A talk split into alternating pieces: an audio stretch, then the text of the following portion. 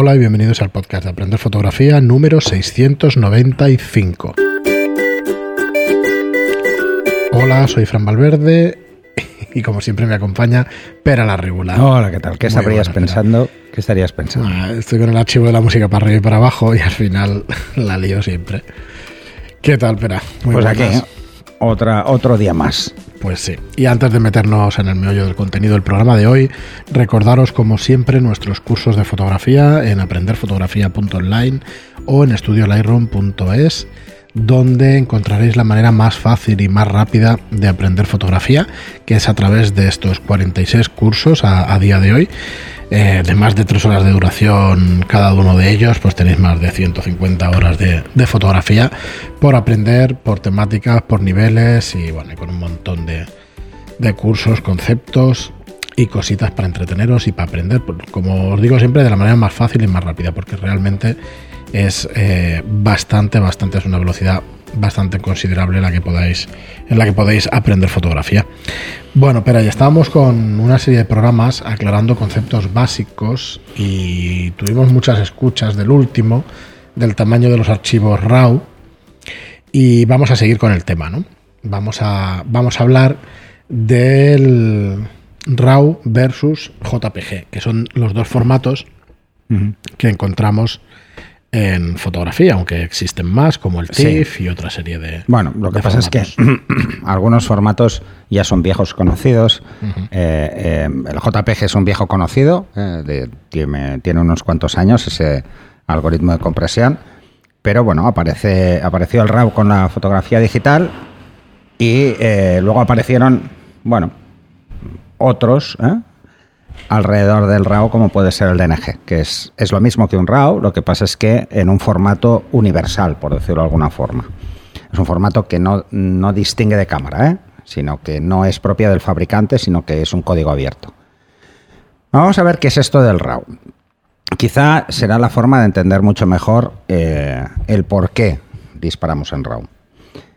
Hoy en día todas las cámaras, tanto reflex como sin espejo, incluso compactas, utilizan sí. eh, RAW como formato de archivo. El formato de archivo RAW es un formato propietario, o sea, cada fabricante tiene el suyo. Y tenemos dos opciones para trabajar con ese archivo, es o bien utilizar el software del fabricante o utilizar un software genérico eh, que abre pues muchos tipos de archivo RAW. Porque incluso cada modelo de cámara tiene el suyo, ¿eh? O sea, hay pequeños cambios que suele hacer el fabricante muchas veces para cada uno de estos archivos. Aunque hay algo muy curioso y os daréis cuenta, es que si cogéis una tarjeta de memoria de una cámara Canon y os lo lleváis a otra cámara Canon, verá la foto. La foto la verá. Pero ¿realmente está abriendo el RAW completo? No. Está solo en mostrándoos una información que se le llama EXIF, que es información de disparo, y la imagen embedida dentro. ¿eh? Una imagen JPEG metida dentro, que se le llama sidecar, que es un archivo JPEG muy pequeñito, que es solo para la previsualización de la foto. Bueno, pero vamos, vamos al meollo. Eh, ¿Cuál es la ventaja de- de- del RAW versus al JPEG? Bueno, esto lo he comentado en el programa anterior, pero vamos a entrar un poco más en, en detalle. El formato RAW es un formato con compresión, pero sin pérdida. ¿Eso qué quiere decir? Que lo que capta nuestro sensor enterito lo graba. La información a nivel lumínica de cada uno de los píxeles que tiene nuestro sensor o fotodiodos, ¿eh? llamarle como queráis. ¿Vale? ¿Esto qué quiere decir? Que tenemos un archivo resultante pesado, pero muy versátil. ¿eh? ¿Qué es lo que lo hace muy diferente en ese sentido? De entrada, lo que os decía al principio, es una compresión, pero sin pérdida, no hay pérdida de, de información. Cosa que el JPEG sí, es una compresión con pérdida. Otra diferencia, la profundidad de color. Para, aquí hay dos cosas a tener en cuenta. ¿eh? Uno es eh, el número de bits que se utilizan para el cálculo y luego otra el número de bits de profundidad de color. Son dos cosas diferentes. ¿eh? Eh, vamos a simplificarlo. Un RAW, normalmente todas las cámaras actuales tienen 14 bits de profundidad de color y un JPEG tiene 8 bits. Si hacéis un cálculo, es relativamente sencillo saber cuántos colores puedes obtener con 8 bits. Pues puedes obtener 16 millones de colores, que es lo que nos da un JPEG. Y con un RAW estamos hablando de millones, miles de millones de colores. ¿eh? Esta es una de las diferencias. De hecho, es más de los colores que ve el ojo humano. Esa sería la primera ventaja. Captamos toda la información que recoge nuestro sensor, entera, sin procesar. Solo comprime los valores iguales, pero nada más. ¿eh? No intenta unir tonos, que es lo que hace, por ejemplo, un JPEG. En un JPEG se pierden tonos porque se simplifican. Por otro lado, lo que os decía de los bits, esto de 12, 14 o versus los 8 bits que tiene un JPEG, ¿qué significa? Pues que el color de 8 bits realmente lo que está trabajando es con un cálculo de 24 bits por píxel. Y por ejemplo, un RAW tiene 36, eh, de 36 a 48 bits por píxel. O sea, es una cantidad de información brutal, ¿eh? muy bestia. ¿eh? eso, solo por eso ya vale la pena disparar en RAW. Otra cosa, el rango dinámico. El rango dinámico es la capacidad que tiene el sensor de captar cuántos pasos hay entre la luz y la sombra o el negro, entre el blanco y el negro. Si disparamos en JPEG, como va a haber una reducción del número de tonos que se van a aplicar o que se van a utilizar, vamos a reducir el rango dinámico. Si nuestra cámara tiene, por ejemplo, 12 pasos de rango dinámico, estaremos hablando que en JPEG todas las cámaras no pasarán de 8 o 9 pasos de rango dinámico. ¿Para qué va muy bien, por ejemplo, disparar en JPEG?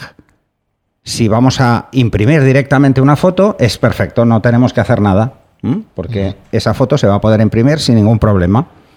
Si trabajamos en RAW, pues ya es más complicado. Esa foto, evidentemente, la podemos imprimir, pero vamos a ver mucha más información en la foto, en pantalla, que lo que veremos luego en papel, por un tema de rango dinámico del papel.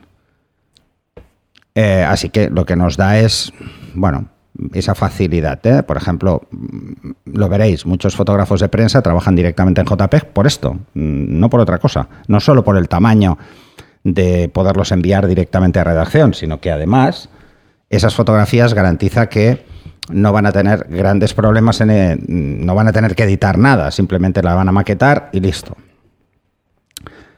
Vale, ¿qué más? Vamos ahora a ver una ventaja sustancial de... Eh, del RAW.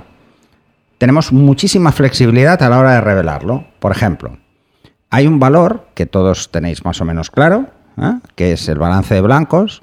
El balance de blancos en un JPG está aplicado. En un RAW no. Es un parámetro que se le llama target. Solo está marcado. ¿Eso qué quiere decir? Bueno, que si yo cojo un JPG e intento variar la temperatura de color, veréis que me altera todos los colores de forma demasiado significativa no queda bien. O sea, no puedo corregir el color sin arrastrar el resto de colores. ¿Mm? Es como si tuviéramos una plantilla, ¿no? En este caso no está la plantilla y tengo que moverlo todo para que sea o más azulado o más amarillento. Esto es el movimiento que hacemos con el balance de blancos.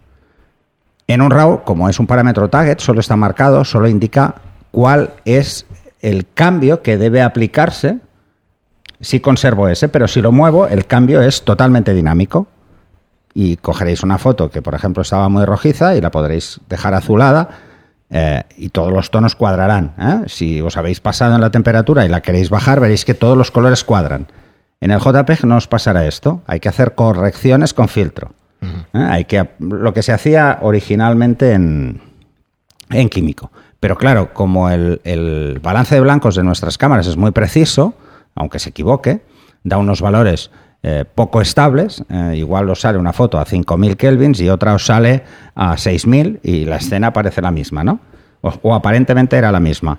Pues claro, la corrección se va a hacer por cada foto, porque en cada foto en un JPEG hay una desviación aplicada diferente sobre la temperatura de color. Y eso en el RAW no pasa. ¿eh? Podemos aplicarle a todas las fotografías que sabemos que tienen la misma temperatura, la temperatura que queramos.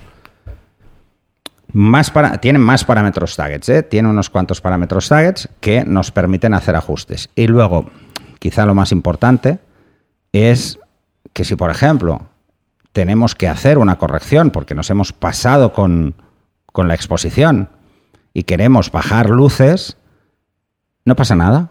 Realmente, si no hemos reventado nada, no va a pasar nada. Pero ¿cuál es la ventaja? Que como tenemos mayor rango dinámico, es mucho más difícil que quememos una zona que en el RAW, si la quemamos, en el JPEG, si la quemamos, la hemos perdido. Esa zona es totalmente blanca y ya no hay nada que hacer. Pero en el RAW os daréis cuenta de que, a diferencia del JPEG, de que sí que hay tonos y sí que se puede recuperar luces con mucha facilidad.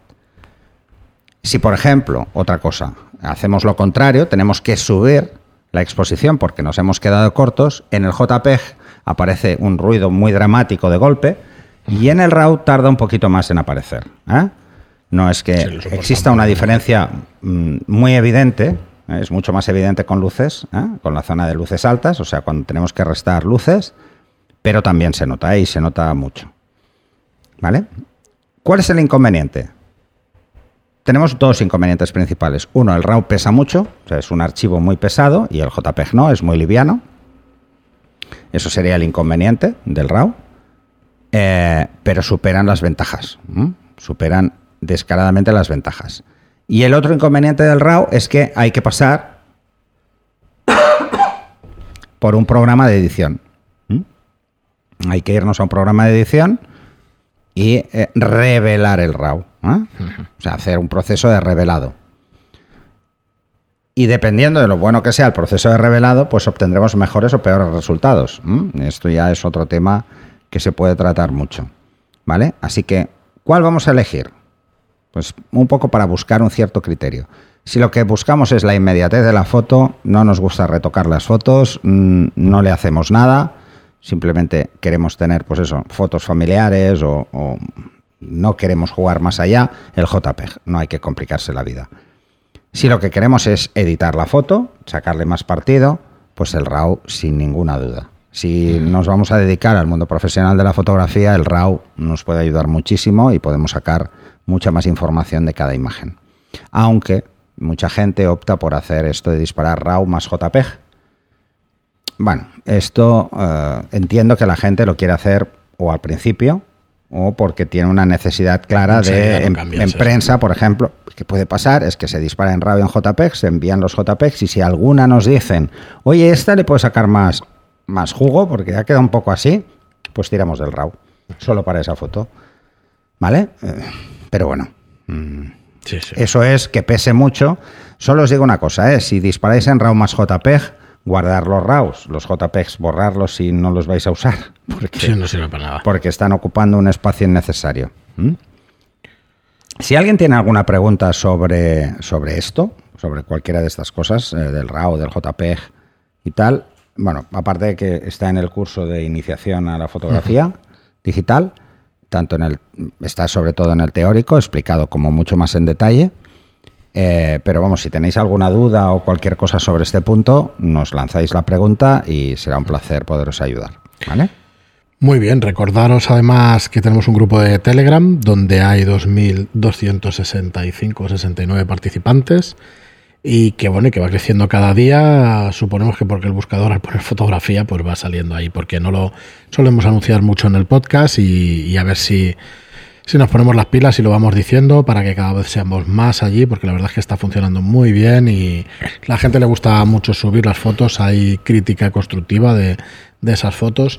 Al ser un grupo grande, pues hay que estar, hay que estar ahí moderando, que está Giordano eh, la verdad es que cada día hay, desde que te pego moderando y además que sepáis también que hay concursos.